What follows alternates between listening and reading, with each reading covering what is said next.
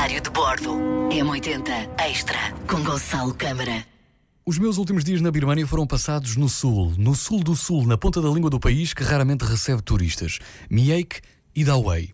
Foram dias muito bem passados no mar, no arquipélago de Mergui, com pessoas muito diferentes das que estava habitua habituado no resto da viagem. A verdade é que no Sul as pessoas são diferentes, fisicamente diferentes e também na sua forma de estar. Há uma vontade ainda maior de bem receber e de cuidar.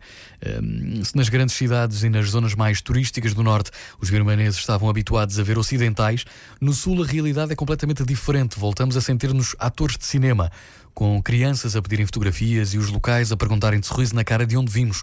A minha jornada no Sul começou em Miek, onde visitei uma fábrica de arroz e de noodles de uma família, uma fábrica na mesma família há mais de 60 anos e que tem vindo a passar de geração em geração. E depois conheci o Porto de Miek, onde pescadores, e não só, trabalhavam na reconstrução e restauração de barcos para que pudessem ir, ir, para, ir para o mar mais rapidamente. É o seu ganha-pão, no fundo.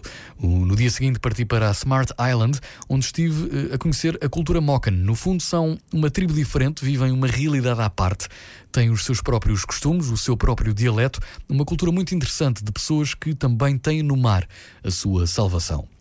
Os dias seguintes foram passados em Dawei, um pouco mais a norte de Miek, mas também a sul de Yangon.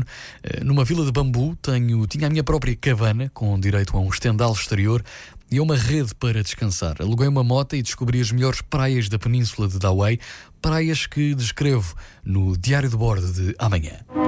Diário de Bordo. M80 Extra com Gonçalo Câmara.